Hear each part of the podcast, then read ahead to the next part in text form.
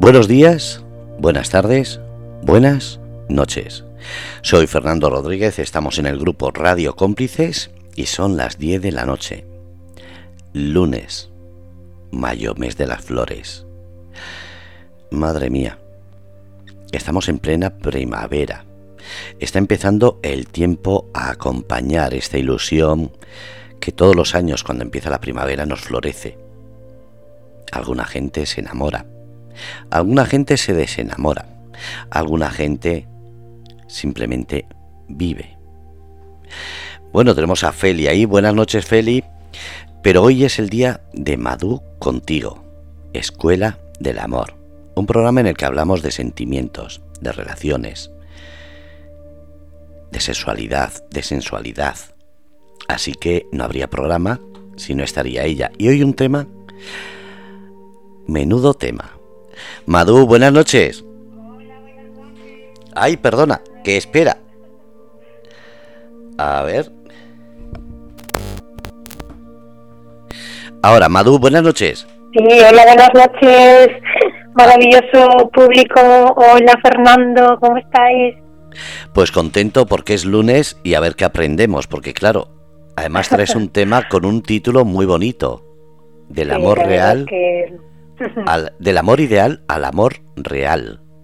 Sí, sí, sí. Yo creo que tenemos que seguir deshaciendo el ovillo para ver qué hay al final de, de ese estirar, ¿no? De, del hilo, ¿no? Para que a veces nos hemos enredado en muchas cosas eh, que no, no nos van bien y nos van poco a poco quitando el aire, quitando la vida. Y creo que, bueno, pues en este programa nuestro, uno de los objetivos míos es eso, poder desenredar cosas, dar otras visiones, dar otros aportes para que cada oyente, como tú siempre recuerdas, pues que haga luego su propia elaboración con esas eh, aportaciones ¿no? que, que le vamos dando y, bueno, pues es, es un tema que sí, para mí también creo que es bonito, es un tema, yo creo que es bonito porque el amor, siempre el amor nos, nos gusta escuchar sobre el amor, pero yo creo que tenemos que aspirar a, amores sanos, amores nutritivos, amores que nos hagan sentirnos que vale la pena caminar juntos, que, no es una obligación, sino es un, es un placer que esté el otro junto a nosotros, ¿no? En el camino de la vida. Y no siempre es así. Y no siempre es así porque muchas veces partimos de un desconocimiento, pues como he dicho en otros programas, un desconocimiento hasta el punto de no saber muy bien qué es lo que quiero, qué es lo que me va bien, porque eso de mi pareja ideal, no, yo, yo creo, ¿eh? no sé tú, ahora me das tu opinión, y cualquier oyente que quiera también participar, creo que cuando hablamos del amor ideal nos vamos al amor romántico, el amor idílico, pero vamos a ver qué es el amor idílico, esa, ese amor que siempre nos lleva a la fantasía, ¿no? De las películas de Hollywood y de las películas de, Walt Disney, diría yo. Yo es que cuando... Por cierto, nosotros tenemos una película, igual que una música, ¿no? ¿Tú qué crees? Una película que nos tocó y nos, nos tocó el corazón de una manera que a mí ahora se me ha cruzado, así rápido, por la mente eh, Los Puentes de Madison. Y amigos. esa película, wow. ¿A ti cuál? Ghost. Oh, otra película, madre Pero se, mira, eh, se me cruzó precisamente no por el tema romántico, sino por el tema místico. porque tiene una muy buena introducción al tema de creer o no creer que hay algo más allá. Entonces salía muy bien esas tomas en creer eh, en que puedes quedar atrapado por una situación, en que puede haber un bien o un mal según cómo te comportes. Otra gente creerá solamente la película romántica. Yo es que la película romántica creo mm, que fue simplemente el inicio. Lo demás era mm. una evolución de la persona. Y yo creo que es lo que me, me, atrapó de esa película. Sí, había muchos componentes ahí, wow, muchos componentes para estudiar. Pero sí, sí que es cierto que había una trascendencia más allá de lo físico, había, había muchas cosas, las emociones, eh, la fe, la confianza, eh, la conexión con algo más más allá del cuerpo. Es verdad, no me acordaba. Sí. Me lo has recordado, qué bonito. Sí, esa conexión que dicen que no es, porque mucha gente dice conexión de almas, conexión de energías. Creo que es más allá, es conexión de, de vida. Yo sí creo que mm, eh, mm. cada persona, no como somos energía, no morimos, sino que nos transformamos y esa transformación va evolucionando. Entonces creo que en ese sentido la película Ghost es precisamente eso, una ideología de lo que mm. según te comportes, así será tu vida. Lo que hablas tú muchas veces, el mm. pensamiento tiene mucha fuerza y colocar en tu mente negatividad hace que no salgas adelante y te pienses que todo el mundo va contra ti, como si fueses el centro del universo y no somos más que una mota de polvo en él. Así es, así es. Mira, yo justamente estos días estaba preparando el, trabajo que tengo esta semana que viene. Bueno, esta semana que viene no, se viene el lunes ya. bueno, este fin de semana que voy para Teruel para hacer un curso de mujeres, esencia de mujer, y estaba preparando ya cositas y también un material que tengo que dar al grupo de mujer medicina que estoy dando y era mucho sobre este. Venía, bueno, estos dos días, ¿no? Estaba ahí como entre relajada, escuchando el mar y entre ya mi mente ya pues eh, con elaboración de temas, ¿no? Y me venía mucho la fuerza que tiene la imaginación, la fuerza que tiene nuestra imaginación, que no nos damos cuenta y nos pasamos la, el día entero, ¿no? Imaginando. Y yo siempre digo que cuando nos paramos a pensar, imagínate, a pensar y a darnos cuenta que estamos pensando, ahí yo creo que hay momentos, vamos, mm, unos saltos cuánticos de conciencia para mí, porque a veces nos dejamos llevar por, una forma de pensar que muchas veces es influyente, ¿no? Del entorno, de la familia, de la pareja, del mundo, ¿no? Los amigos, de la gente, de la sociedad. No te das cuenta. No te das cuenta y, y te, te sumerges en un océano de creencias múltiples y algunas son muy negativas, ¿no? Y hoy venía hablando con una amiga y veníamos hablando de esto del viaje. Y me decía, bueno, pues que hablábamos de, de las personas que hacen, pues no sé, vídeos y chistes, historias siempre alrededor de desmerecer pues la, la valía del hombre o la o sea como una parte así crítica no en, forma de chiste pues digo eso no tendríamos que permitir. O sea, yo no lo permito personalmente yo no lo permito. No me río esos chistes porque sin querer aceleramos un proceso de imagen y pensamiento que refuerza esa creencia. Entonces, bueno, yo creo que tomar conciencia de, la fuerza que tiene, ¿no? Las imágenes, cómo recreamos nuestras imágenes constantemente, pues puede ser en la pareja ideal, que es el tema de hoy, como creer que no hay una pareja ideal para mí, o como creer que no existe esa persona con la que me gustaría a mí compartir la vida, o que, no sé, tantas cosas que no nos damos cuenta pero en función de lo que pensamos, creamos. De creer, de lo que creo, creamos. Entonces, bueno, pues sí, yo creo que todo esto recordarlo, yo creo que es tan...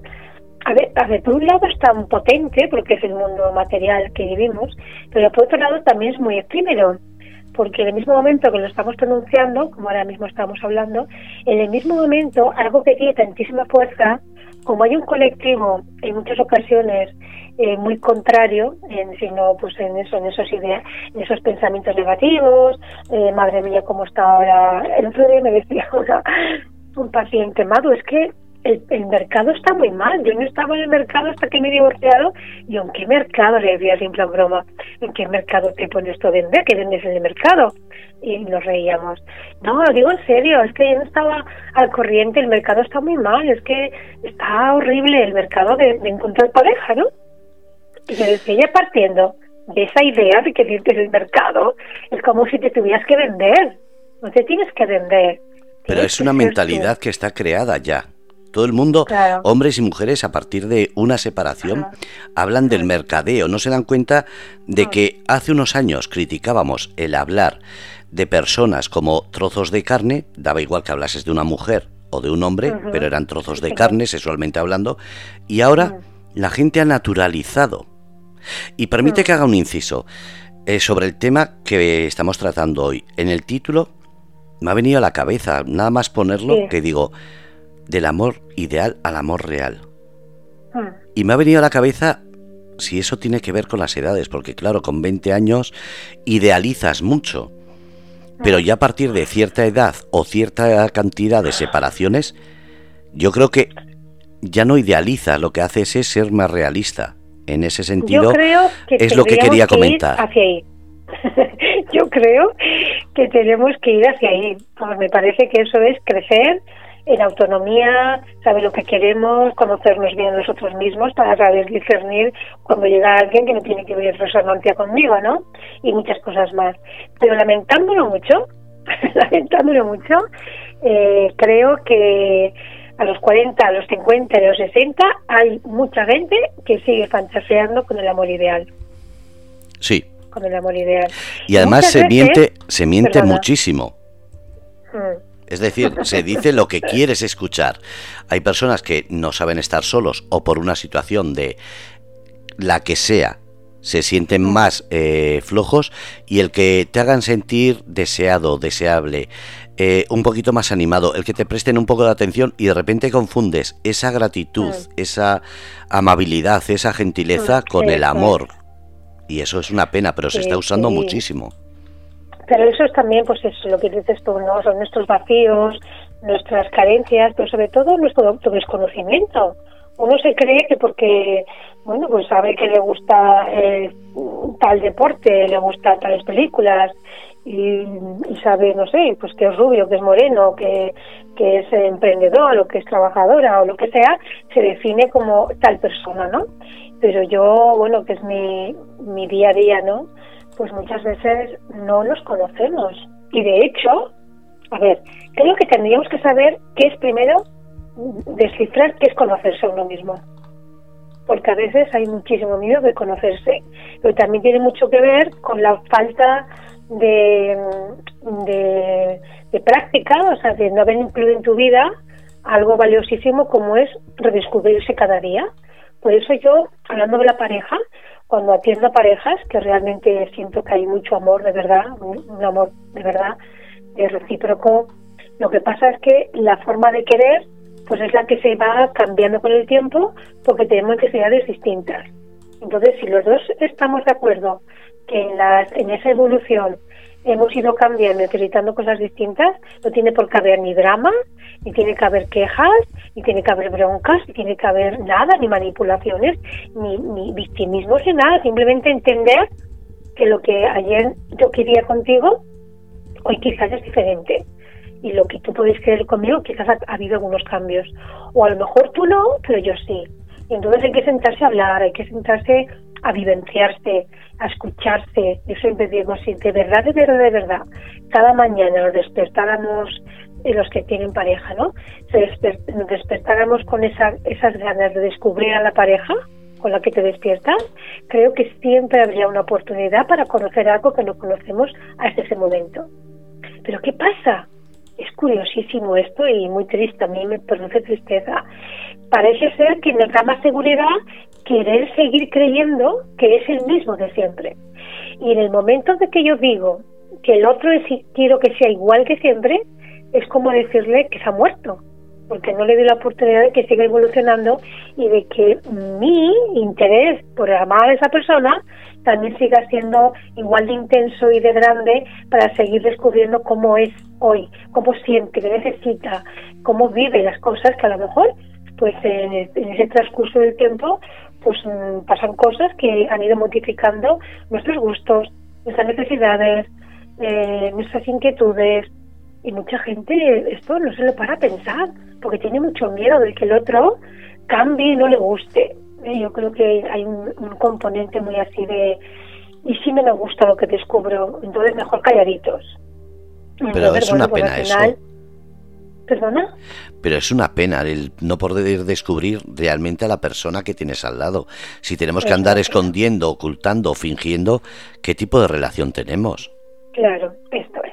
Pues esto es lo que, sostiene, lo que sostiene para muchas mentes de muchas personas el amor ideal. Por un lado, por defecto o por exceso. Por defecto, cuando uno eh, idealiza a un tipo de amor que lo persigue y a veces es imposible que exista ese amor, por lo tanto justifica que como no está ese amor ideal, mejor me quedo solo. Es otra forma de, de, no retar al miedo a que las cosas pues mm, no salgan como uno quiera, al, miedo a compromiso, al miedo a equivocarnos, al miedo. Y desde el miedo pues vivimos pues muy demuestros. Y por exceso, pues es lo contrario, ¿no?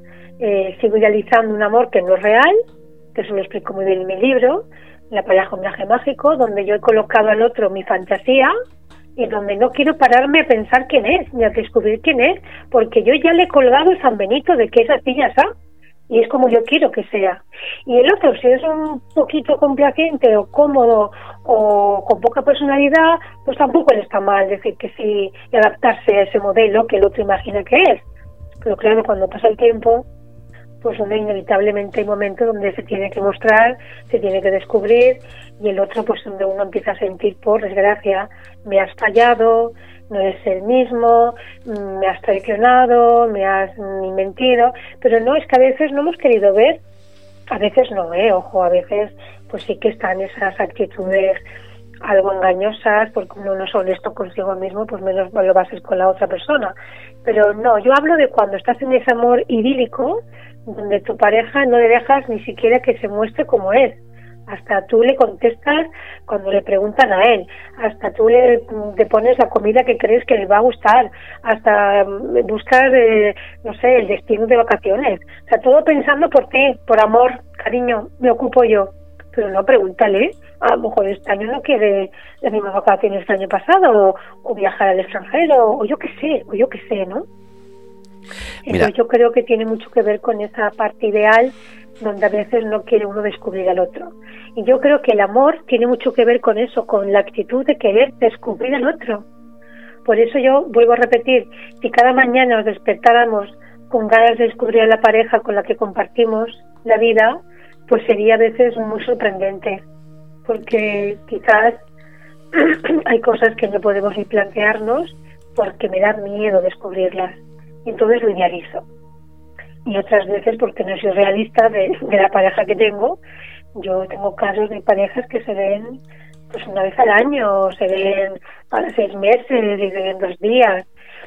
Y, bueno, parejas que, que, sé, que yo que sé, es que hay, claro, hay tantos modelos de pareja.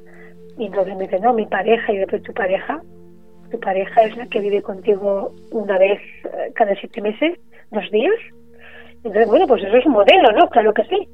Otro día, pues, analizaremos los modelos, pero que sí, sí que es importante darnos cuenta el amor ideal. ¿Y cuál es el amor ideal?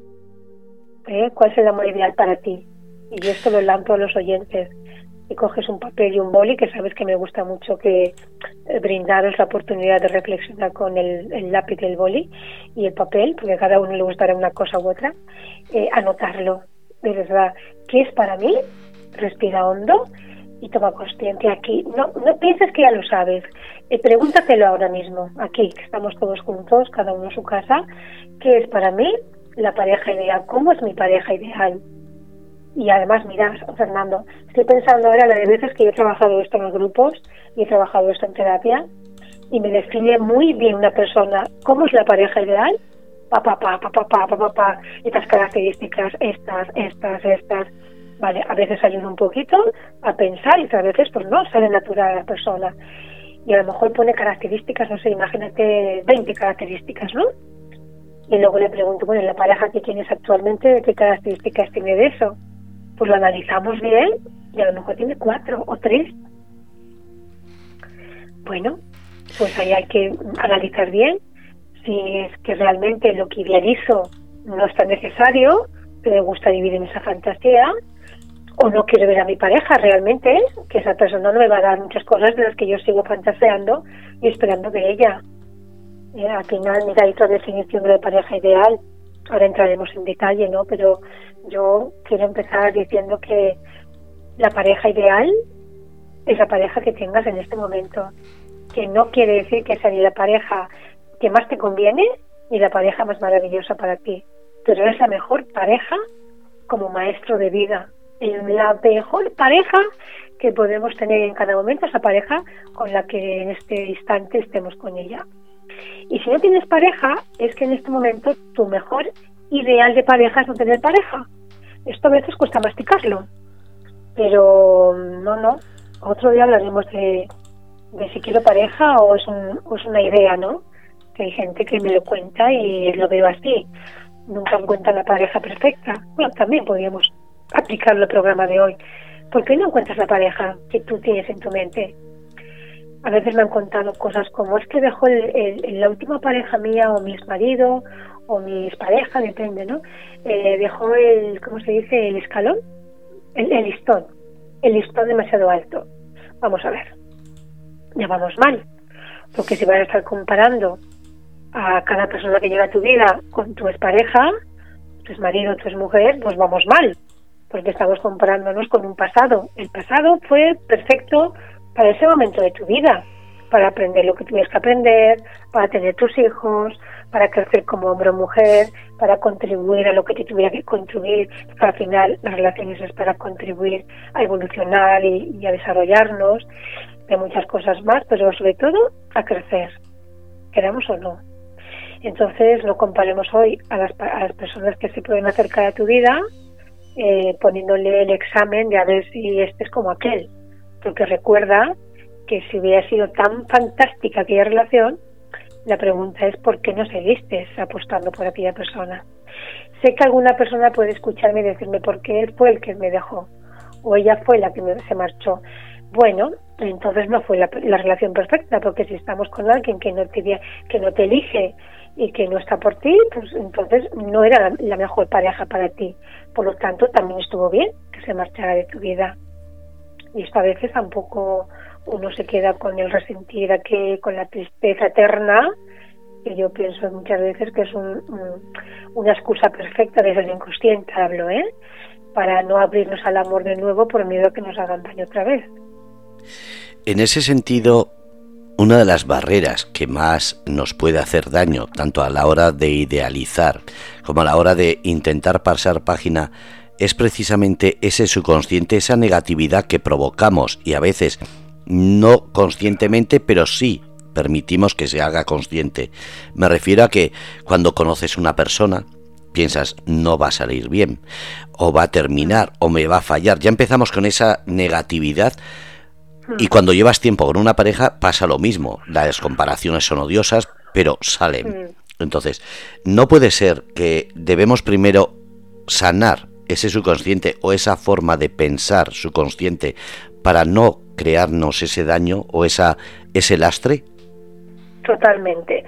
Por eso eh, retomo el título de, de la charlita de hoy eh, es un poquito la idea esta, ¿no? Con la que eh, pensé cómo ofrecer a los oyentes pues un material o una visión, ¿no? Para pues para seguir construyendo las mejores relaciones, porque en esa línea que tú has mencionado, mm, lo que tenemos que aprender todos, y creo que de manera muy profunda, es aceptar que las cosas son como son que a veces las podemos cambiar, pero a veces no. Y normalmente eh, no funcionan muchas veces las relaciones, muchas veces, repito, porque uno quiere cambiar al otro. Y esto no suele funcionar. Aunque aparentemente funcione un tiempo, esto es un error y una falta enorme de respeto. O sea, si yo quiero cambiar al otro, es que no me gusta como es. Entonces, si no me gusta como es, no es porque me empeño en una persona que no es como yo quiero que sea. Entonces, en esa misma línea, pues cuando esa relación, en vez de verla como una oportunidad para crecer, una oportunidad para descubrirnos y seguir evolucionando, sin darle más personalidad, o sea, sin, sin darle más protagonismo a que haya dado una ruptura, pues se genera esos resentimientos porque se generan deudas emocionales porque entonces uno, yo, he visto cosas tan, tan, tan profundamente loquitas, digo loquitas con todo respeto porque cuando uno lo vive es doloroso, pero digo loquitas desde la mente inconsciente las cosas que podemos llegar a creer. La de situaciones donde no se termina relación y, y dice estaba harto o estaba harta, ya no aguantaba más, no podía más. Y entonces aquella, aquella relación termina y entonces uno se pone en plan victimista porque esa relación ha terminado, porque tú no has luchado por la relación. Pero vamos a ver, que si estabas harto, que no podías más, alegrarte de que se haya terminado. Pues es como que hay una parte nuestra de, ahí como muy egoica, muy, muy rebelde, que es como ese refrán de ni contigo ni sin ti. ¿Ves? Esa, esa frase de pues ni contigo ni sin ti tiene mis, mis varios remedios. Pero esto es que a veces hay actitudes muy rebuscadas y muy eh, rebuscando en lo peor. En vez de ver que, bueno, se ha terminado algo, pues bueno, pues agradezcamos lo que hayamos vivido. Si no nos ha llevado a la mejor situación que desearíamos, pues bueno, pues aceptar que no es posible, que luego hablaremos un poquito de esto, que no es viable. A veces hay relaciones por caracteres que no son viables. Es meterte, eh, vamos, en una lucha y, en una historia muy, muy, muy chunga, ¿no? Pero uno parece ser como que también eh, a veces eh, somos muy retadores, ¿no? La vida la vida te dice, no, por ahí no, pero tú te empeñas que sí. Entonces la vida te da señales. Y si te da señales de que el otro no va a tu paso, que la otra persona no piensa como tú, no mira la vida como tú, eh, va a su bola, no te tiene un lugar prioritario en su vida, no es lo bastante importante en su vida y muchas cosas más de esa índole, pues bueno, simplemente no todo tomes personal, alégrate de verlo, y si es lo que tú deseas, pues bueno, pues pues despedirnos con el máximo respeto y el máximo cariño, porque yo creo que a mí cuando a veces me dicen, eh, bueno, pues que hay un final horrible, un final triste y horrible y, de venganzas y resentimientos, y entonces me dicen, no, es que me ponen el, peor, ¿no?, del mundo. Y digo, vamos a ver, los 20 años que he vivido con esa persona, ¿tan malo ha sido? ¿Tan malo, tan malo? No te lo puedes imaginar. Y entonces digo, entonces, ¿por qué has aguantado tanto tiempo con alguien tan pésimo? Y yo los descuadro, de repente los descuadro un poco, ¿no? Entonces, bueno, luego viene normalmente la coletilla que hemos usado muchas veces todos, yo creo, en un momento de la vida, y es porque le quiero. Vamos a ver. Si estás con alguien que tu vida es un tormento, estás con alguien que no coincidís en nada, si no hay entendimiento, si no hay comunicación, si no hay valores afines, si no hay nada de lo que tiene, si no fluye, si no, si no están esos pilares donde te tiene que sostener la vida para compartirla con otra persona, pues simplemente no es un fracaso. Has aprendido lo que tengas que aprender y el fracaso sería quedarte donde no es feliz. Pues bueno, ha llegado el momento, si tomas esa determinación, pues se puede despedirlo también con gratitud. Yo creo que no hay otra forma mejor que despedirse haya sido como haya sido la relación, que con gratitud, sincera, porque el tiempo que hayamos estado con esa persona nos ha estado dando, por lo menos, muchas oportunidades para crecer, para comprender, para darme cuenta lo que quiero, lo que no quiero, cómo lo quiero, para darme cuenta cómo soy, para darme cuenta cómo reacciono, para darme cuenta lo posesiva que eso puedo llegar a ser, o, lo vengativa, o, lo indiferente, o lo fría, o, miles de cosas. Imagina qué bonito, bueno, yo sé que es doloroso porque a veces estamos de la inconsciencia moviendo los hilos en nuestra vida, pero si realmente tomáramos conciencia de lo que significa el amor de verdad, pues el amor es, mm, me mantiene junto a ti porque amo lo que eres, no siempre lo que haces, sino lo que eres. ¿Y qué eres? Pues mira, volviendo a la película de vos, somos esencia, esencia, esencia, energía, energía en este cuerpo físico, ¿no? Que es la envoltura, ¿no? De algo más grande. Que quien crea, bueno, pues puede ser el alma, puede ser el ser, como le queramos llamar. Entonces, desde ahí, si honráramos la vida de verdad, cuando nos quejamos en la vida? Cuando no tenemos lo que queremos, cuando no salen las cosas como queremos, cuando no tenemos responde nuestras expectativas. ¿Cuánto tiempo perdido con la de cosas que la vida nos ofrece cada momento? ¿Y por qué empeñarnos? Si hay algo que hacer, lo hacemos.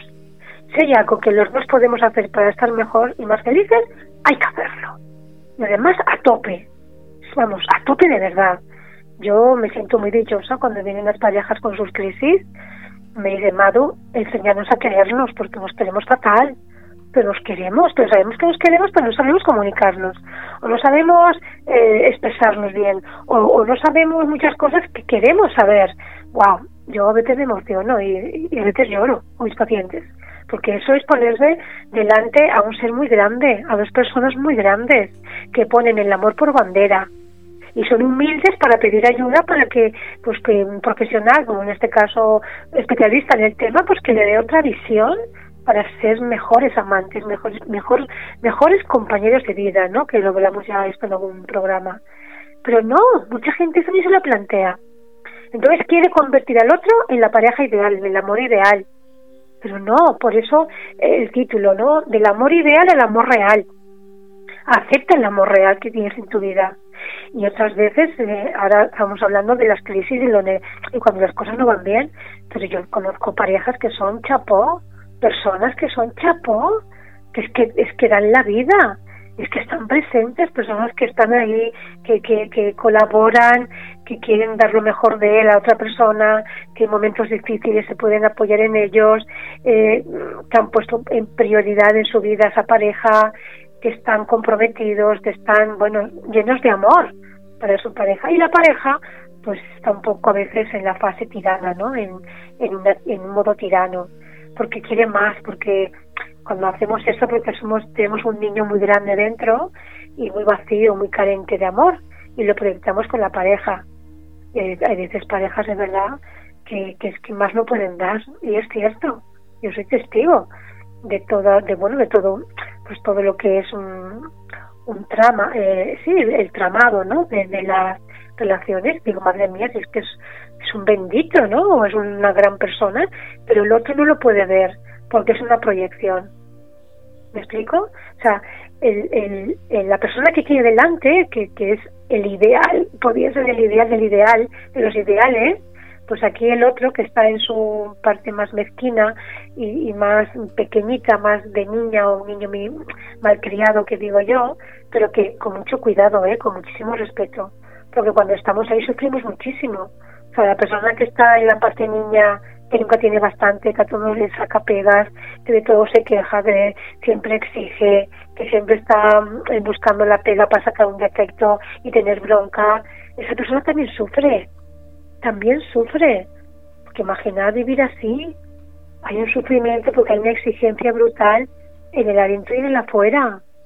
Entonces, cuando digo eh, esa persona victimista y tal, es una persona que sufre muchísimo debido a esos patrones que tiene, que tiene, bueno, pues que a lo mejor está muy lejos de, sí misma y, y, no puede darse cuenta que esa necesidad por la que le hace machacar al otro es su propio vacío, su propia desconexión del amor a sí misma que no es que hay que mirarlo, mira, este, eh, no, no, no, no, hay que mirarlo con mucha compasión y por eso ayudarle y, y hacer todo, poner todo de nuestra parte para que pueda haber un diálogo, que es lo que muchas veces pues se logra la terapia, ¿no? Pero el diálogo con uno primero. Yo mi forma de trabajar en pareja siempre es así. Eh, primero uno con uno, o sea, una horita con uno, otra hora con otro, y luego con los dos a veces no hace falta que estemos en la misma sesión los tres, otras veces sí, creo que es conveniente, pero yo creo que tenemos que encontrar siempre un espacio de individualidad para ir hacia adentro y conectar con ese sufrimiento, si es que hablamos de sufrimiento, para ver cómo idealizo yo a la pareja y a veces no veo, no puedo ver, no me permite ver mi, mi ceguera, la gran persona que tengo a mi lado. Imagínate. Volvemos a, a decir primero los países que nos están escuchando en este momento y ahora seguimos con... Ah, sí. vamos a ver. Bueno, pues eh, cogiendo el mapa multi por la izquierda, estamos escuchando, estamos siendo escuchados en Hawái, Alaska, Canadá, Estados Unidos, México, Chile. Mm. Estoy poniendo en grande que no se me quede ninguno. España, Irlanda, Francia, Alemania, Rusia y hoy nos acompaña Irán. Madre, madre mía, ¿eh? cada día vamos más lejos. Eso está muy bien, que así la gente sepa que el amor está en todos lados y puede surgir de cualquier lado. Es cierto, es cierto. Yo cada vez que lo nombro los países que nos escuchan, pues por un momentito respiro y me visualizo, ¿no? De alguna manera estamos allí. Si están conectados es que estamos también, estamos unidos. Ahora ya no hay fronteras ni nada que nos pueda separarnos si no queremos. Y pero me parece tan bonito, ¿no? Tan maravilloso esto, ver que en cualquier parte del mundo cuánto interesa el tema del amor, ¿no? Porque es el motor de la vida. El amor es el motor de la vida. Lo más grande.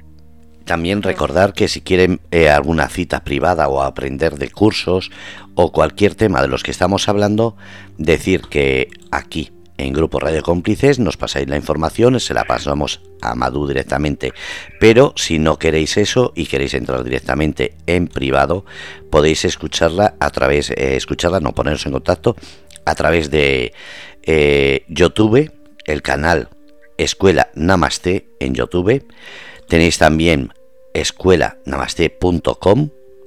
Si buscáis en Instagram sería escuela.namaste y en, en, Facebook Escuela Tantra Namaste o Escuela Namaste. O Madu Román. O Madu Román, también para entrar directamente. el mío personal también. Sí, pues, mm, pues sí, claro. Y también podéis, porque sí que he recibido varios mensajes de algunos oyentes en el consultorio gratuito que tengo en la web. Como ha dicho Fernando, las www.escuelanamaste.com y a veces, bueno, pues mm, parece ser que es así, ¿no? Y está muy bien que necesitemos un espacio más privado o más... ¿Por, qué? Porque lo decidamos y ya está. Y ahí podéis dejarme la consulta que queráis que os contesto si con, mi con vuestro teléfono os contesto en, en directo. ¿Vale? En directo me refiero, os llamo y os mando, os doy la contestación. Y, felicitar, un momento. Ya que has hecho este espacio eh, ahora mismo de, de hablar de la escuela, pues quiero recordar a todos los oyentes en este caso femeninos también, eh, sobre todo porque voy a hacer eh, un curso de ciencia de mujer en Teruel, en, en Calamocha, de la mano de, Pilar Palacios, que lo organiza en su centro. Y es un programa que hace pues 24 años que lo vengo dando por toda España. Y la verdad es que hacía tiempo que no hacía ningún presencial de este programa, que es muy, muy, muy bonito y bueno, que todavía queda plazas. Si a alguien le apetece venirse conmigo este fin de semana que viene, el 21 y 22, a Calamocha, Teruel, pues os ponéis en contacto con, conmigo a través de mi escuela. Al teléfono os, os lo voy a dar también, 627 382 381. Y, y bueno, ya os pasa mi ayudante toda la información pero que sí, todavía quedan algunas plazas y, podéis apuntaros. Es una experiencia muy chula, un fin de semana de mujeres, muy, muy guay. un momento. Y bueno, dime. Un momento, porque hay, hay una persona que está mandando un mensaje a través del streaming de Facebook, pero al pinchar el nombre me ha salido que fue su cumpleaños ayer. Así que felicidades, ah. Claudia Rocha, que manda un saludo desde México. es en México, es Claudia. Ay, qué bonito, Claudia, felicidades. Qué guay, es una alumna de la escuela. Pues manda un saludo. México. Eh, sí, manda un saludo, pone saludos desde México, Claudia Rocha. Y resulta que al pinchar en su NIM me ha salido su cumpleaños fue ayer. Digo, pues nada, le felicitamos desde aquí y que siga la felicidad. ¿Podemos poner una, musiquita, Fernando? Eh, al final se la ponemos, para no interrumpir el ritmo. Vamos a poner luego una musiquita para, para ti, una musiquita chula.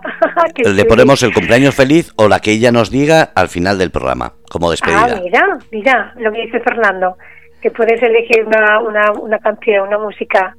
Qué bueno, Claudia, besitos.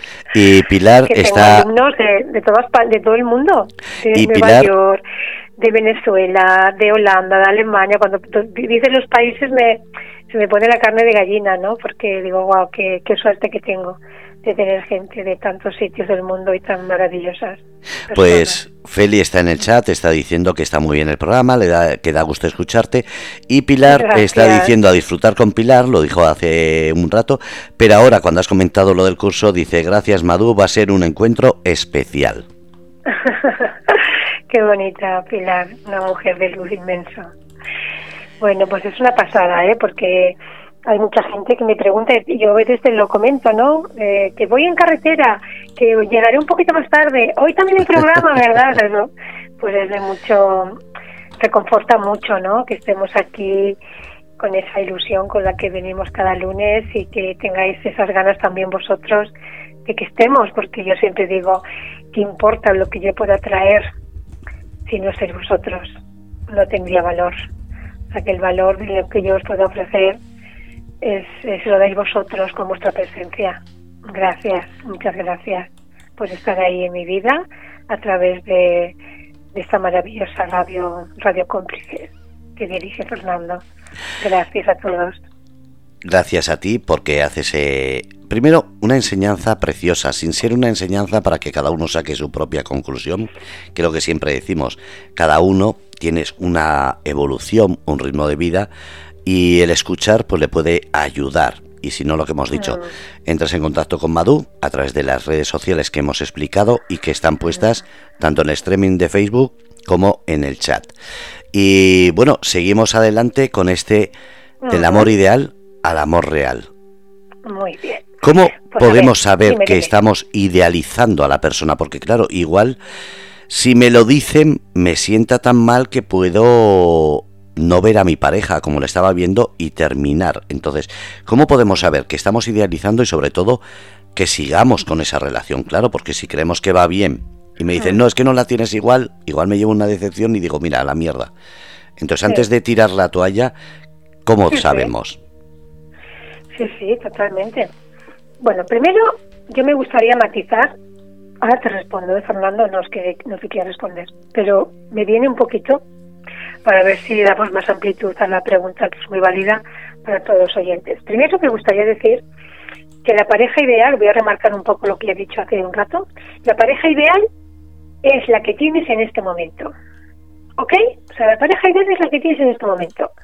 Sé que muchos oyentes dirán, como que pareja ideal? Esto es un desastre, esto es un no poder vivir. Si esto no, no, no. La pareja ideal es la que tú has tenido, eh, perdón, has mm, creado en este momento de tu vida. Luego tienes que ver para qué es ideal. Claro, la idea, la palabra ideal muchas veces nos conecta con la parte fantasía, ¿no? Que nombrábamos antes. No, lo ideal es lo que tienes ahora, no la idealización de lo ideal, sino lo ideal es lo que tienes ahora para aprender a seguir amando como amas porque te va súper bien, a seguir compartiendo la vida como lo haces porque mm, las, el feedback que te da la otra persona y la vida es que vas por buen camino y, y lo estás haciendo de la mejor manera y eso resulta positivo para las dos partes, pues chapó. Pero también hay un punto más allá que es el que antes mencionaba. El ideal de pareja es el que tienes ahora si es chungo o no es chungo. Si no es chungo, felicidades. Gracias, gracias universo por haberme hecho tan inteligente para ver las cosas de otra manera y aplicarme en el amor. Pero si no es el caso, pues es también ideal para que muevas el culo, para que abras los ojos, para que abras los oídos. Porque a veces hay cosas que no queremos ver por lo que has dicho, Fernando. Porque si realmente acepto la realidad que tengo una pareja que es indiferente a mi problema, que no atiende mis necesidades, que estoy enferma o enfermo y parece que pasa un carro y no se entera, que solamente piensa en sus historias personales, que nunca tiene tiempo para mí porque tiene su vida, su agenda muy, muy repleta de actividades múltiples. Si antes están los hijos o los padres o los primos o el trabajo, que tú, o sea, tantas cosas si solamente piensa en su ombligo, si solamente se acuerda de mí cuando quiere sexo, si solo se acuerda de mí cuando quiere dinero, también, otro temazo. Entonces, si eso no lo quieres ver, pues la vida te lo seguirá mostrando hasta que lo quieras ver. Porque para mí hay algo muy, muy, para mí, ¿no? Y es una cosa que hace años que me lo tomé muy en serio, ¿no? Si hay algo de lo que no quiero hacerme cargo hoy, la vida me lo seguirá mostrando hasta que yo me dé cuenta y me quiera hacer responsable de mi vida. Y mientras tanto, pues miraré para otro lado y, de vez en cuando te culparé a ti de lo que de mi desdicha. Pero eso no es el amor, ni son relaciones sanas, ni es, ni es, amor, ni es puñetas. Entonces, bueno, ¿por qué es ideal la relación que tengas? Porque te está mostrando el espejo de lo que realmente tú estás hoy creando en tu vida. Entonces, si lo que creo no es lo que me gusta, pues es un buen momento para revisarlo, para revisarme desde donde yo sostengo relaciones tóxicas, que también me parece que hace dos programas hubo un, oyente que nos pedía, ¿no? Recuerdo que nos había pedido que habláramos un poco un día de, las relaciones tóxicas, que eso queda pendiente y lo, lo haremos en profundidad. Pero inevitablemente cuando hablamos de este tema del amor ideal, pues también tenemos que hablar de esto, ¿no? Entonces el amor ideal, repito, como dije antes, no quiere decir que sea ni la mejor relación ni la relación más sana para ti. Pero ideal es lo que tienes, ideal para que muevas el culo, para que hagas cambios, para que crezcas como persona, para que no te sigas vendiendo por cuatro duros, para que no bendigues el amor, como digo en mi libro, Amores con amores que atan. Por favor, no te me dice un oyente eh, que había comprado el libro y dice, me he leído el capítulo de No mendiga el amor como siete veces, Madu, me ha encantado. A se me mete en la cabeza porque me parece que toda mi vida he hecho lo mismo. Bueno, pues si estás por ahí y me estás escuchando, pues te vuelvo a decir que te lo dije en privado, que felicidades, porque tú quieres, te has dado cuenta y quieres que eso no vuelva a pasar en tu vida, ¿vale? Entonces, mm, imagínate cómo cambia la película eh, al querer darme cuenta de algo y, darme cuenta y, querer solucionarlo, a no mirarlo, a no quererlo, no, no querer hacerme responsable de ello y seguir en relaciones a veces tóxicas, tristes y, desgastadoras y eso no, no, no tendríamos que hacerlo. Pero bueno, lo hacemos porque necesitamos aprender algo, ¿vale? Entonces, el miedo ese a darnos cuenta que lo que hay no es lo que yo quiero y sigo fantaseando, por supuesto pero la idea mm, que yo quiero mostrar a los oyentes, por lo menos para que vayan un poquito mirando por qué tenemos esas relaciones y por qué seguimos en relaciones de ese tipo, porque nos da miedo hacernos cargo de nuestra vida y esto tiene muchos matices y es para bucear en profundidad porque como decías tú, cada persona es un mundo y cada persona tiene su momento de despertar. Y su momento de despertar para mí siempre es cuando dices pase lo que pase apuesto por mí. Y pase lo que pase quiero relación, una relación de igualdad ¿no? de, en las dos direcciones. Porque yo siempre digo que una relación de amor tiene que ser recíproca. Esa es una condición que no tendría que fallar nunca el amor tiene que ser recíproco. Cuando dices, no es que yo no me quiere, no me siento importante, eh, es egoísta o está o me amarga la vida, no sé cuándo, pero yo le quiero tanto, eso lo digo muchas veces, porque es que yo lo diría cada minuto. ¿Cómo reflexiona? ¿Cómo puedes querer a alguien que te quiere tan mal? Es que te quieres muy poco, no, no te quieres nada tú. Entonces no estás ahí porque, porque lo amas, estás ahí porque lo necesitas. Es otra película diferente. Por dinero, o porque crees que tú no puedes sola, o porque tú crees que el amor es eso, pero eso no es el amor. ¿Vale? Y luego el amor real, pues el amor real es el amor que, que puedes ir construyendo, el amor que tenemos y que el amor que cada uno tiene, pues partiendo de esa realidad, pues de, si estamos en el adulto, podemos ir modificando, porque lo vamos a modificar desde la conciencia y la responsabilidad y el compromiso. O sea, nadie cambia porque sí. Uno tiene que cambiar con unas bases sólidas, con unas bases de autorresponsabilidad de su propia vida. Y entonces, imagínate cuánto sufrimiento nos ahorraríamos. ¿No te parece, Fernando? O sea, cuando tú te das cuenta que el único que puede cambiar tu vida eres tú, ya solamente de dejar el lastre, de creer que depende del otro que tú seas feliz, ya sería, vamos, lo más de lo más. El otro te tiene, el otro no ha nacido para que para cumplir tus expectativas, tú tampoco las suyas. Expectativas no. Una forma de vida que quiero compartir con el otro y desde ahí compartimos sin, sin, sin esfuerzo, sin lucha, porque mirar, una pareja, la pareja sana, el modelo ideal sano, vamos a llamarlo así, que es muy relativo porque cada persona tiene que descubrir cuál es su modelo, pero hablando siempre de un modelo sano, eh, tiene, tenemos que partir de esta premisa que es que tiene que ser fácil. Una relación tiene que ser fácil. Cuando uno empieza a una relación complicada, una relación que, que ya no funciona de, de entrada, pero que esperas que el tiempo lo arregle, vamos mal. O sea, el tiempo no va a arreglar nada, amigos. El tiempo lo va a complicar más, porque las primeras fases, donde uno tiene un interés pues de curiosidad, de descubrir al otro, de mostrarnos, no sé, de, esa parte nuestra que te pone pues la piel de gallina, que te hace ilusionarte, que te hace sentirte importante y especial y tantas cosas más. Si en esos momentos el otro ni te mira y te mira de aquella manera y no está y todas esas cosas, no esperes que el otro cambie después, porque además estás diciendo un sí a todo eso que tú no quieres.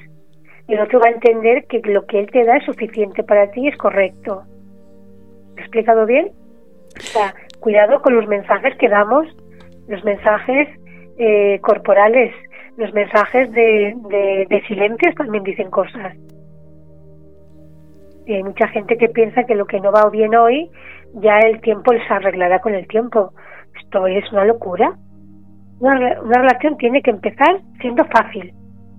Luego, lo que hay, hay una, diferencia entre que sea fácil, que es que fluya las dos personas, a que hayan cosas que se tengan que, pues que recolocar, porque claro, si tú en tu mochila vienes libre de hijos, yo tengo tres, si tú vienes de, yo qué sé, del Camino de Santiago, que no te, no te espera nadie, que tu vida es eh, bastante libre y tu eh, situación económica es bollante y, tienes tu autorrelación personal, pues como que necesitarme mucho a mí no me necesitas. Ahora, pero si yo, mi vida es un poco cruda, tengo que sacar a mis hijos adelante, no llego a final de mes, pues partimos de dos mundos muy, muy distintos. O tengo que cuidar a mis padres porque están enfermos y tú no tienes familia. O sea, vamos a, tener que recolocar muchas cosas si hay un amor y un interés para que tenga el espacio de la pareja se mantenga pues como muy muy cuidado y ese, ese espacio compartido pues para ayudar al otro para ser útil pues para seguir cultivando el amor de pareja pero que, que tenemos que tener muy claro que una cosa es fluir y facilidad en el entendimiento, facilidad en, esa atracción física que no tenemos que olvidar nunca que es importante una pareja, que uno mira al otro y, sienta esa cosa de esa alegría. No digo mariposas en la tripita, no digo eso. Digo esa alegría de decir qué contento que estoy que la vida se haya puesto en mi camino. Imagina cómo cambia, ¿no, Fernando? A mí lo estoy ahora diciendo y me emociona. O sea, ¿cómo cambia querer tener maripositas en la tripita? Ese es el, romanticismo. Y si no siento esto, tampoco me mola, porque yo quiero sentir la adrenalina. No, no. Lo otro es una relación madura, una relación de dos personas que deciden eh, comprometerse, que deciden quererse, que deciden amarse, cuidarse, estar uno por el otro. Y el hecho de ver a otra persona pues en cualquier momento del día. No sé, pues en la cama, ni haciendo el amor, ni nada especial, simplemente estar en un semáforo y mirar a tu pareja y decir, pero qué suerte que tengo de que seas mi pareja, Dios mío, pero qué suerte, ¿no? Eso me parece que es un gesto de amor inmenso. Y hay parejas que, que le estás dando la vida prácticamente y el otro mira la televisión y le has hecho un plan de ocho huevos y de chocolate no sé qué y tal esta media mañana cocinándole lo que más le gusta del mundo mundial y se pone delante de la televisión y sí que ya sabe que está a su lado. Te come el flan de los ocho huevos y cuando termines se da cuenta o le dices tú bueno qué tal estaba bueno ah buenísimo pero tú ni lo has probado y tantas cosas más no tantas cosas más. Pues eso no fluye. Eso te está dando señales clarísimas de que no no vamos juntos en el camino entonces es diferente a que fluyamos, a que en momentos distintos de la vida, por situaciones diversas, pues que tengamos que recolocar tu vida y la mía porque son muy dispares. O porque yo, pues mira, en este momento tengo un negocio o he emprendido un proyecto y no tengo tanto tiempo como tú que no que trabajas media jornada y tienes el resto del tiempo para ti pero tú me acompañas porque el hecho de que yo sea feliz en ese proyecto a ti también te, te proporciona felicidad y dicha. Ese es el amor. El amor es el que te hace feliz de ver feliz al otro. Entonces, claro que en ese caminar juntos, si es una relación que apostamos a un compromiso de compartir la vida, pues habrá que hacer reajustes. Pero desde esa facilidad, serán, los reajustes serán fáciles también. Y lo otro es querer cambiar el paso al otro. Y entonces, pues como que, como que no si el que no tiene hijos no entiende que la otra persona quiere estar con sus hijos, que está con sus nietos, aunque a veces uno salga removido porque la familia a veces pues no acepta otras cosas que uno quiere, pero desea estar con sus hijos. Si esa persona no lo entiende porque no tiene hijos, pues no va a poder fluir esa relación. Se mantendrá un tiempo, pero o que no entienda el proyecto que tan feliz le hace porque es un proyecto solidario, un proyecto que lleva trabajando años en él, o que es una persona de éxito laboral. Yo conozco muchas parejas que se tienen envidia, se tienen envidia. Esto no es una pareja ideal sana, es una pareja ideal para que te ocurra esto tu estima y para que pongas límites al otro y para que digas, tú de qué vas? Si no te puedes, si no te hace feliz que yo haya hecho un proyecto que llevo ahí años preparándolo y que hoy puedo disfrutar de mi éxito o, el reconocimiento social de mi empresa, si eso a ti no te hace feliz, pues no tendrías que ser la pareja que yo decida, es que yo elija, perdón. Y entonces, ¿cómo hacemos estas cosas? Esas concesiones, ¿cómo las hacemos? Porque concedemos parte de nuestra vida, pues porque, pues por cosas que has dicho antes, Fernando, porque creemos que, que si yo me pongo en mi lugar voy a quedarme sola. Esto a veces es muy inconsciente, ¿eh? a veces hablo de personas, eh, sobre todo mujeres más que hombres, pero también hombres, ¿eh? Que tienen su vida resuelta económica, que se han demostrado a sí mismas y a sí mismos que, pueden solos con, con, mucho y han sacado adelante los hijos, han sacado adelante la, empresa, han sacado adelante muchas cosas importantes de peso, pero luego a nivel afectivo hay un vacío.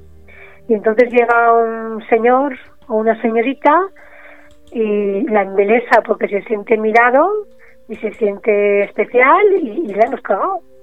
Porque en ese momento le ha entregado toda su, su vida, su poder. Y esto no puede funcionar. No sé si te he contestado. ¿Te he contestado? Completamente. Me viene también otro tema. Y es eh, esas parejas que empiezan con ese mm, amor ideal y lo van Mm, convirtiendo en algo real, es decir, se van conociendo, se, se, van amoldando, se van complementando. Sé que suena muy difícil, porque mucha gente dirá, uh, qué difícil, pero son personas que no evitan esa, esa situación, sino que la hablan, la, como se suele decir, la mastican entre los dos, la digieren entre los dos y la sacan adelante entre los dos. Pocas conozco yo así, pero algunas hay. Claro, porque esas parejas eh, han crecido en individual, en la parte individual, en la parte personal, eh, esa parte que ha crecido en valores, que se sostienen a sí mismo desde esos principios y entonces desde ahí, pues bueno, eligen, eligen a la pareja, eligen. ¿eh? Yo tengo un vídeo en YouTube y un curso que es te amo pero ya no te necesito. Que es desde un lugar de cuando las relaciones terminan, te puedo amar pero ya no te necesito. Y luego lo contrario, te amo pero no te necesito. O sea, te elijo pero no te necesito. Ese es el significado. O sea, te elijo, te elijo entre tantas mujeres del mundo mundial o entre tantos hombres del mundo mundial, te elijo a ti, Paquito. ¿Eh? Te elijo a ti, Vicentica. Te dijo a ti. Y si te dijo a ti, te dijo a ti con todas las consecuencias. Con todas las consecuencias. Porque depende de qué edades estemos hablando, siempre habrá una edad en nuestra vida que es posible que lo que decidamos nosotros no gusta a los demás. O bien sean nuestros padres, o bien sean nuestros hijos después, en nuestros padres, luego nuestros hijos. Y a veces pues nos cuestionan lo que elegimos en la vida. Entonces, cuando somos adultos, podemos recibir una opinión, si es dada desde el respeto y desde el cariño que nos tenemos que tratar todos, pero cuando es una autocrítica eh, provocada de la crítica externa, digo, autocrítica me refiero que uno empieza a autocriticarse de sus elecciones porque lo que decide parece ser que no gusta a nadie, entonces se siente culpable, ni a mis hijos desdichados porque he elegido a la, a la pareja, yo he conocido parejas teniendo una base muy bonita de amor y siendo personas muy afines, pero muy afines, se han ido al traste porque les ha dado el poder, o uno u otro, ¿vale? A los hijos para que decidan si esa, si esa persona es la que ellos quieren para su madre o para su padre. Yo he conocido personas que dicen, bueno, que, lo, que los he acompañado, los he visto con personas que han coincidido en la vida, que es regalos del cielo, que digo yo, Pero la niña de las narices, por no decir de, los cojones, porque esto es un tema que, que de verdad muy fuerte, pues entre la niña o el niño que dice, es que tu novia no me gusta para ti, yo quiero otro tipo de novio para ti, o novio o novia, da igual. Y la madre empieza a darle el poder a esa niña o ese niño, sobre todo la madre más con los hijos y los padres más con las hijas, y al final se convierte pues la, la hija o el hijo en la pareja de sus padres y en la pareja se va a, paseo porque le ha dado el padre o la madre el poder a ese hijo. Entonces, esto hay que ser una persona muy sólida, una persona muy adulta, para que los hijos sepan lo que pueden opinar y lo que no pueden opinar sobre la vida de sus padres, su padre o su madre. Y es más, cuando esa mujer o ese, ese hombre, da igual, eh, tiene muy claro que sus decisiones las toman ellos, también son padres que liberan a los hijos de las cargas de que ellos elijan a sus novios. No sé si lo estoy explicando bien. Sí, sí, sí. Además, eh, conozco casos así. también es una carga a los hijos. ¿Qué te parece? ¿Te gusta para mí, cariño? ¿Cómo que te gusta para mí? Esa pregunta no la tienes que hacer nunca a un hijo. Mira, hijo, te presento a mi pareja o a mi novio o a mi novia. Eh, mira, mm, y, si quieres realzar alguna cualidad de esa persona, pero preguntarle qué te parece mi novio y que si no le gusta el hijo, esta persona se deshace del novio de la novia, entonces mm, ya tu vida, si das el poder a tus hijos, pero además que es una carga para, sus, para los hijos. Los hijos no tienen esa responsabilidad, no tienen que tenerla, no tendrían que tenerla, ¿vale? Entonces yo conozco casos, de algún, caso, de mujeres espectaculares, de verdad, mujeres bellísimas y jóvenes que se han quedado pues ahí más solas que la una porque le han dado el poder a los hijos y, el hijo que vive en casa se ha convertido en el rey de la casa, eh, ella la criada de su hijo y no ha aceptado que entre nadie allí porque se ha convertido en el novio de su madre o la novia de su padre o la dueña de su casa. ¿eh? Yo conozco casos que la hija se convierte en la madre de la hija, perdón, en la madre de la madre, perdón. Y es la que manda y la que marca los límites, la que marca las, las normas de esa casa. Y esa madre, porque la niña no entre en crisis, no le grite o no la monte, le va dando concesión, concesión, concesión de, de, de, de derechos y la madre al final se queda en una niña pequeña eso genera un desarreglo, un desajuste, un, desorden enorme que genera luego cosas muy horribles y trastornos muy muy profundos a los hijos y a la madre o al padre, al final al conjunto, porque afecta a cosas muy serias. Entonces, eh, te guste o no te guste, le gusta o no le gusta a los demás, si tú eliges, pues eliges desde tu parte adulta y esa elección pues tiene que ser siempre como muy valorada por ti mismo, por ti misma, pero no por el, por el mundo. Y entonces, cuando uno, aquí es donde yo digo, cuando uno se ha crecido internamente, sabe quién es, sabe lo que quiere, sabe lo que no quiere, también es importante esto. A tener tu pareja ideal sana, tú tienes que saber muy bien lo que no quieres y muy bien lo que sí quieres. Una relación sana, ideal, para todo ser humano que desee vivir en una relación bonita, pues primero es eso, que sea fácil, que fluya, que haya respeto a la, a la parte que le toque cada uno de su vida, que tengamos respeto a las decisiones que tome tu pareja, esas decisiones que siempre por supuesto tienen que estar, si revierten en, en, la vida común, que sea claro eh, lo bueno para todos los implicados, pero que tenga esa persona la, el derecho respetado por la otra persona y los convivientes, es que se vive con hijos, de que las decisiones las tome esa persona. Otra cosa es que las puedas compartir. Otra cosa importante para una pareja ideal sana es que hayan valores afines. Esto es muy importante. Valores afines.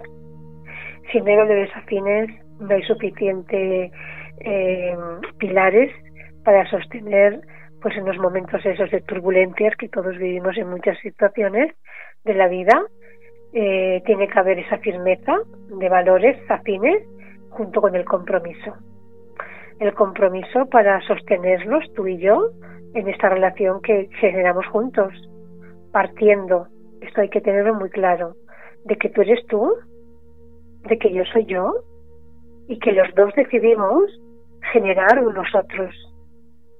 Esto invito a los oyentes que lo repitáis, que lo escribáis y lo repitáis, porque parece una tontería a lo mejor lo que estoy diciendo, pero de verdad que aquí hay muchos problemas muchas veces, porque se usa mucho el nosotros para cosas que me interesan a mí, sin tenerte en cuenta a ti.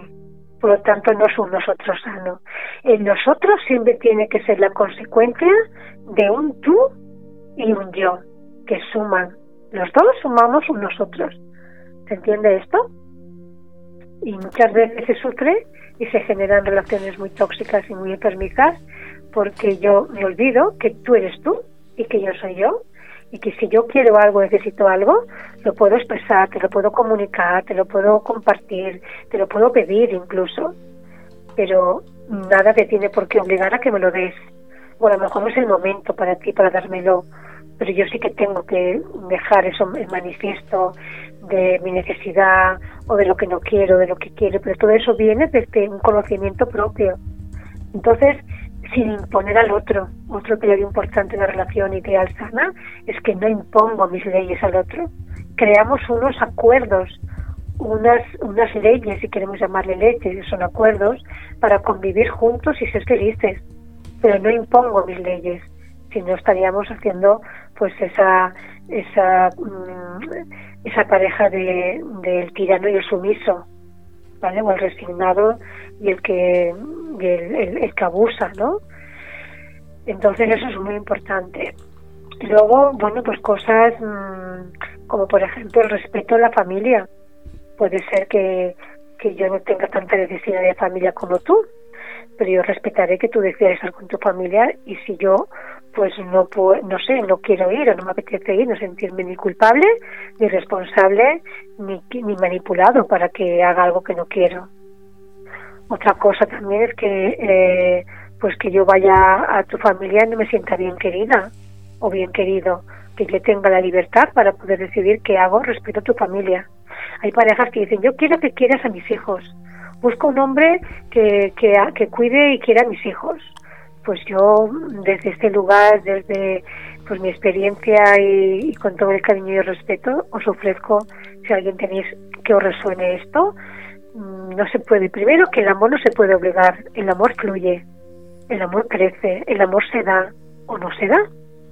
Y además, eh, tu pareja, la pareja que llega después de haber tenido una ruptura con el padre de los hijos, las criaturas, no es saludable que pretendamos buscar un padre para nuestros hijos. Nuestros hijos tienen su padre, al que hay que, hay que honrar, haya sido como haya sido como pareja.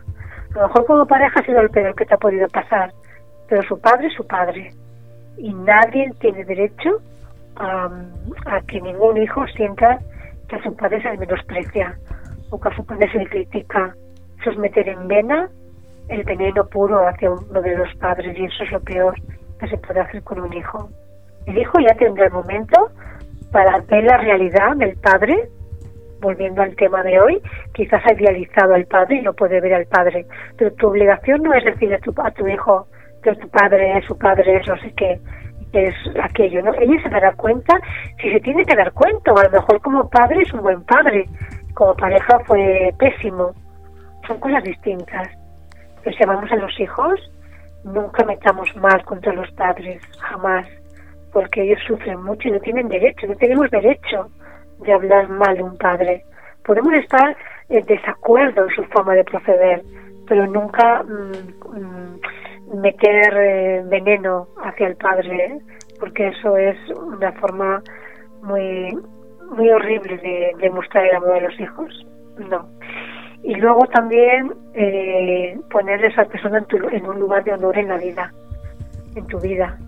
Si tu pareja te pone en un lugar de honor en su vida, no es que anule a las demás personas, no es que únicamente te quiera a ti, sino que en ese lugar de honor se te honra, se te bendice por ser quien eres y tú haces lo mismo con esa persona.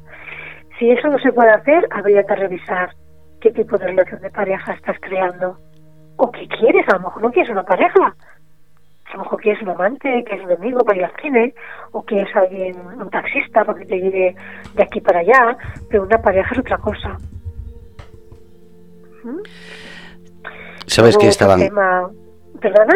En, en el chat estaba diciendo, por ejemplo, esas parejas que se ponen a hablar de los problemas que tiene la relación y hacen que se tenga que elegir con el padre o con la madre. Pero es que también pasa de matrimonios que tienen problemas, los cuentan a sus padres y tienes que andar eligiendo el hijo, la hija o el eh, la nuera o el yerno. Al final es meterse en medio y estaba comentando, digo, es que todo lo que sea meterse en medio al final es siempre un lastre en esa relación, se arregle o no. Y te lo van a echar en cara, sean tus hijos, sea tú, tú como padre. El caso es que las relaciones de pareja se tienen que dejar solas o así, así lo veo. Por eso quería comentarte. ¿Estoy eh, acertado o se debe uno involucrar? Vuelvo a decir, Fernando, que ha habido un momento que se ha ido la conexión. Dímelo otra vez, por favor. Que cuando una relación por ejemplo, vamos a poner dos casos. Una son los padres los que se están separando, involucran a los niños en que tienen que decidir quién tiene razón, si papá o mamá. Y la otra es como padres, cuando son alguno de los hijos el que se separa y tiene que decidir entre el hijo o la nuera o el yerno. Y entonces eh, yo creo que hay que dejarlo cada uno sus problemas y sus soluciones. Pero tú eres la experta, por eso decía, eh, voy a preguntarlo ahora. Sí, en, los dos casos, mm, esto lo digo con, con, vamos, con mucha fuerza y, y si lo escribiéramos, yo lo escribiría en mayúsculas. El respeto, vuelvo a decir, lo digo muchas veces, a la persona en su totalidad, a creer en sus recursos, a creer en su propia experiencia de vida, a respetar su proceso. Yo no sé qué tiene que aprender mi hija con su pareja, yo no sé qué tiene que aprender mi pareja con sus hijos, yo no sé qué tiene que aprender, yo, yo no sé, no sé ni lo que yo tengo que aprender de la vida. La vida me va mostrando pedacitos de cosas que tengo que aprender. Lo que miro hacia atrás me tiene que servir para lo que he tenido que aprender y, ojalá que haya sacado buena nota, porque a veces repetimos lecciones porque no nos enteramos como antes hemos dicho. Pero a partir de ahora vamos a poner más atención para, para que la vida me sea más fácil porque yo esté más atenta a las señales que la vida me pone, ¿vale? Pero yo tengo que hacerme cargo de mis decisiones y de las consecuencias de mis decisiones. Por lo tanto, si me miro desde ahí, solamente lo podré llevar a cabo si soy una mujer mm, una mujer libre, libre me refiero que no estoy atada ni encadenada a ninguna manipulación interna o externa para que me sigan queriendo o unos u otros. Para mí eso tiene un nombre que se llama integridad. Y esos son los valores que uno tiene que ir descubriendo en el paso del tiempo, cuánto están desarrollados en uno mismo y cuánto carecemos de ellos y si queremos potenciarlos, porque todos tenemos la posibilidad de potenciarlos. Quizás venimos de, pues, de una familia que no nos ha podido dar esos referentes, pero ahora ya no soy, ya no puedo decir que por culpa de mi familia yo estoy sufriendo esta realidad, no. Yo tengo que decir y tengo que plantearme que si estoy en una situación que no es la más ideal para mí, ni la más conveniente, ni la más feliz, es la que yo me tengo que hacer cargo para resolverla y modificarla. Mirar hacia atrás y pensar que la culpa tiene mis padres, lo único que voy a hacer es instalarme mucho más en la parte niña, en la parte niño, en la que no asume mi vida, por lo tanto tampoco asume las eh, repercusiones que tienen mis decisiones. Siempre habrá un culpable. Entonces, ni es sano para nada eh, mirar a ver con quién me quedo, si con mi hija, con mi yerno, o que mis hijos me planteen si, ellos son mi pareja, porque entonces estamos jugando a un juego muy peligroso que se llama eh, la manipulación mira, si te quiero, que dejo a mi novio por ti, hijo mío. Si no te gusta, esto lo he visto, ¿eh? Lo, he visto, ¿eh? Si no le gusta a mi hijo, yo me lo quito de encima a ese hombre. Yo, si mi pareja, mi hijo tiene que decidir si es la pareja o no con la que quiere que... Esto es, vamos, de una manipulación muchas veces, por supuestísimo. Hablo del inconsciente, ¿eh? Aquí estamos haciendo consciente muchas cosas del inconsciente. Me imagino que algunos oyentes dirán, uy, pues eso me suena, pero yo no lo llamaba así, yo pensaba que esto era por amor, o yo pensaba que esto que había que hacer por los padres, o por los hijos. No, tus hijos se deben toda tu atención, tu respeto, tu cariño, y en su proceso de vida, si son hijos que se van haciendo grandes, o ya son grandes, pues tendrás que respetar que elijan a la mujer que no te, que no te gusta, o al hombre que no te gusta. Tú le puedes dar tu opinión respetuosa totalmente, pero nunca manipular la situación para que la otra persona, sea un hijo, sea quien sea, sea tu pareja, eh, te decida lo que tú quieres que decida. Eso es veneno puro. Es una falta de respeto inmensa y eso no es amor. La manipulación no es amor.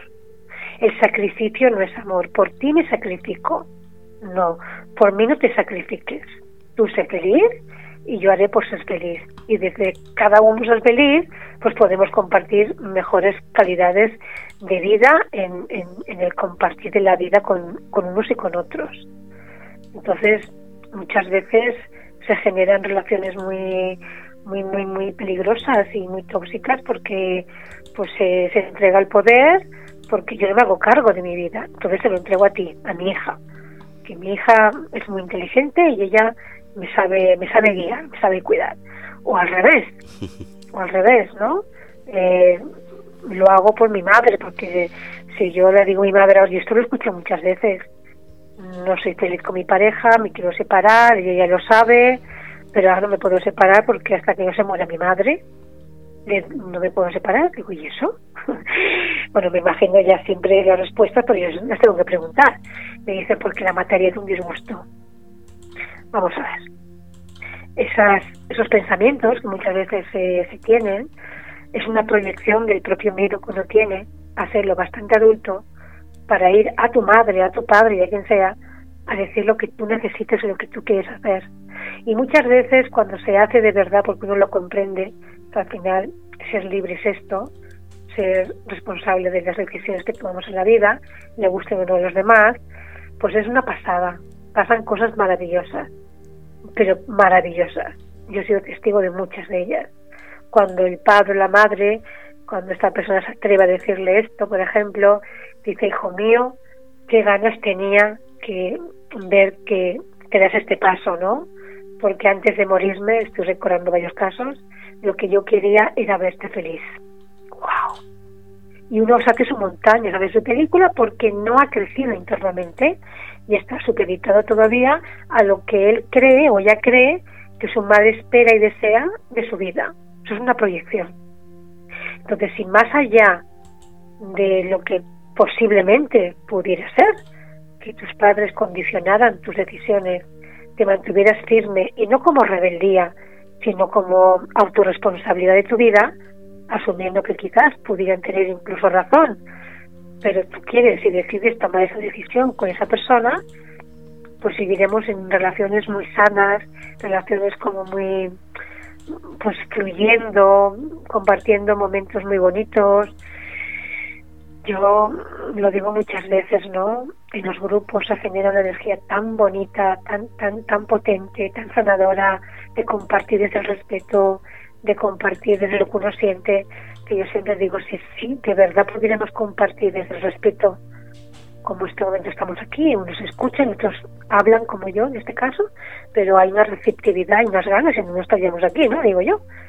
Entonces, si estuviera este interés mínimamente en la familia, creo que las familias serían todas, seríamos todas, yo soy parte también de la familia, claro, creo que cambiaría muchísimo nuestra calidad de vida pero unos tenemos miedo, a veces hemos tenido miedo a que no nos entiendan, a que nos condicionen lo que nos digan nuestros padres o nuestros hijos, sigo diciendo, porque si hablamos de, edades ya más avanzadas, pues el que más y el que menos tenemos hijos ya de, años.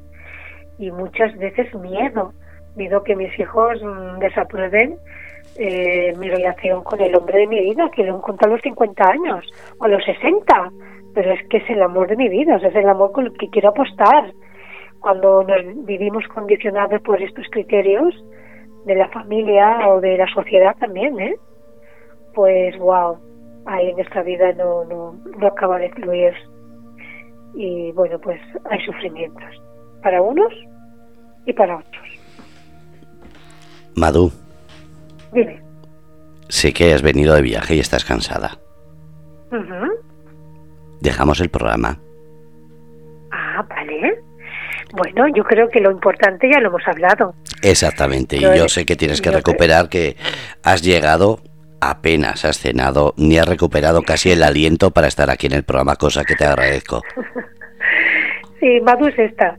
Oyentes, que sepáis quién es Madu, ¿eh?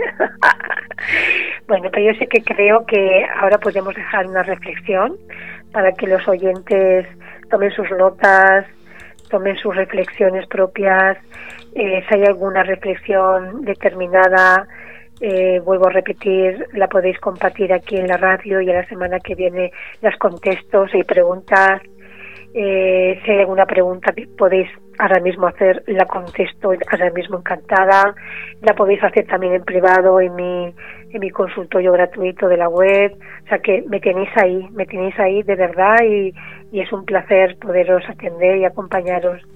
Pero creo que el tema importante, pues como que ya lo, lo hemos lo hemos expuesto, lo hemos compartido y creo que ahora pues también es cierto que toca un poquito reflexionar. Hay algunos oyentes que me habéis escrito que es un placer leeros y me dice, desde que estás en la emisora hay noches que no duermo porque me haces pensar, ¿no? Bueno, pues eso también me llena de gozo de que lo que os puedo ir diciendo poquito a poco, pues van abriendo mm, canales, ¿no? Que digo yo internos de reflexiones, de tomar conciencia. Y bueno, pues yo terminaría simplemente con, con este, este final un poco, y es que el amor ideal siempre es el que tenemos. Y si ese amor ideal que tienes no te produce bienestar ni alegría diaria en tu vida y el gozo de sentir que eres afortunada o afortunado por vivir al lado de esa persona, si tienes una pareja, pues es motivo para reflexionar, para ver qué puntos tenemos a, a mejorar, qué necesitamos y crear espacios de comunicación respetuosa, amorosa, dar espacios de silencio también para interiorizar lo que el otro nos diga, no reaccionar, dar espacios, pues mira, mañana te contesto, mm, damos un paseo y luego luego seguimos hablando, porque estas cosas mueven muchas, muchas sensibilidades. Y si no tienes pareja, pues también una oportunidad me parece fantástica para que te plantees cómo es tu ideal de pareja. Y si los ideales de pareja que has tenido no te han salido muy, muy bien, replantearte cuál ha sido ese ideal, que la vida te está diciendo que ese ideal quizás no sea el ideal de una relación satisfactoria y sana. En el libro, en mi libro, ¿vale? Tengo dos, ahora estoy escribiendo otro, en mi libro La pareja, un viaje mágico, que no solamente para parejas, que es para todo el mundo, con o sin pareja, pues yo si lo sentí y os apetece, pues os recomiendo que, bueno, que lo leáis. Y en la parte, en el último capítulo, hablo de cómo crear una pareja ideal, sana, saludable y feliz. Y bueno, pues tiene, ese capítulo es bastante extenso. O sea que es un tema para meditar, es un tema para reflexionar y que en cada etapa de nuestra vida eh, se ha ido cambiando ese ideal, no te preocupes, que hay gente que se preocupa, ¿no? Es natural porque tú estás evolucionando, tú estás cambiando. Y en esos cambios evolutivos también hay necesidades diferentes donde supuestamente se nos tiene que llevar a la plenitud y no lo contrario. O sea que tenéis tareas, tenéis deberes, ¿vale? bueno, Ah, una cosita que me estoy acordando ahora. Eh, si alguien quiere comprar mis libros, los podéis conseguir en la web, en mi escuela, ¿vale? En mi escuela. Y los que estáis en Calamocha, que ahora voy este fin de semana, pues ahí también, en el centro de Pilar, también están a la venta. Pero los que estéis en distintas ciudades o países, eh, también está en el libro. Eh, en el book, también se puede conseguir eh, a nivel electrónico. Entonces, mm, pero en la escuela, ¿vale? No sé, no lo podéis conseguir ni en Amazon ni en ningún sitio de momento. ¿Ok? Que me habéis preguntado, se me olvida siempre comentarlo en el, el programa. Bueno, pues un abrazo muy fuerte. Los que vengáis al curso de Ciencia de Mujer nos vemos el viernes por la noche y, y los que no, pues bueno, seguir reflexionando y el lunes que viene nos vemos, nos escuchamos. Yo digo nos vemos porque yo siempre que me dirijo a los grupos y me dirijo en la emisora, pues siempre me os veo enfrente, os algunos conozco, algunos muchos ya os conozco y os he visto la carita, ¿no? Pero otros no. Pero vuestra presencia me llega, esa presencia a nivel energético me llega, de verdad que me llega. Entonces yo siempre digo os escucho, porque aunque si no me lees los mensajes eh, Fernando o no los leo yo después en el consultorio, igualmente me llega porque es esa, esa energía, esa vibración del interés que ponéis, de las ganas que ponéis, de las ganas de crecer que tenéis, pues estáis aquí, eso me llega a mí también. Por lo tanto, es como si me hablarais. Pero que además también me podéis hablar por escrito, en la, en la, en la radio, Radio Cómplices, en esta emisora, o en la web, como ya os he dicho. O sea, que, que tengáis una bonita noche y un bonito día, depende de donde me estéis escuchando y nos vemos, vuelvo a decir, a nivel de alma y a escucharnos el lunes que viene. Un abrazo muy fuerte para todos. Un abrazo de estrellas. Un besito. Habéis escuchado Madu contigo, Escuela del Amor. Lunes 10 de la noche, aquí, en Grupo Radio Cómplices. Y ahora vamos